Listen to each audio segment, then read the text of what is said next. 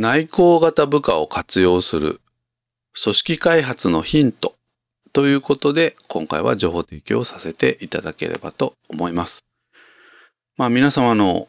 部下の方にもこういろんなタイプの部下の方いらっしゃるかとは思うんですけれども、まあ、今回は内向型の部下ということで取り上げてまいりたいと思います。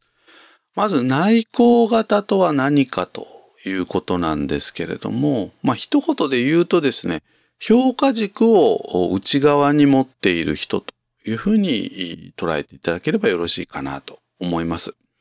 結果的にですね、えー、資料深く遠慮がちな人が多い傾向がありますということです。話すペースもですね、まあ、ゆっくり考えながらね、えー、話す方が多いかなということです。で、この内向型部下なんですけれども、大きくまあ2つのタイプに分けられますということです。1つ目は協調型の部下ですね。これはですね、えー、人のために役立ちたいという方ですね。例えばチームで働く時にもですね、チームのリーダーを目指すのではなくって、チームのメンバーとして、働きたい。人のために役立ちたい協調型の方というのが一つ目のタイプですね。それから二つ目のタイプが品質型の部下ですね。えー、仕事のやり方にこだわって品質の高い仕事を成し遂げたい。ね、仕事のやり方にこだわりたい品質型の部下。以上の、まあ、2タイプに分けられます。それぞれのタイプの部下の活かし方についてですね、ヒント、ご紹介をしていきたいなと思います。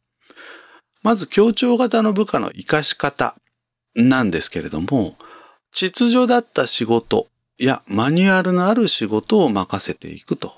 いうことですね。この協調型の部下の方というのは、まあ、安心傾向、安定傾向というのが、まあ、ありますですね。なので、ね、えー、もうすでにやり方のこう決まった仕事というようなところでですね、非常にこうやる気が上がってくるということなんですね。なので、まあ、反面、新しいことにはまあ躊躇しがちな傾向がありますということです。それから今度は品質型部下の活かし方なんですけれども、まあ、こちらの部下の方はですね、仕事のやり方に非常にこうこだわりがまあありますので、えー、やり方を尊重してあげるということですね。まあ、非常にこう分析思考が強いですね。ただ、まあ、ご自身の中でじっくり考えてから行動を起こしますので、どうしてもこう出が遅いというようなまあ傾向があります。ね。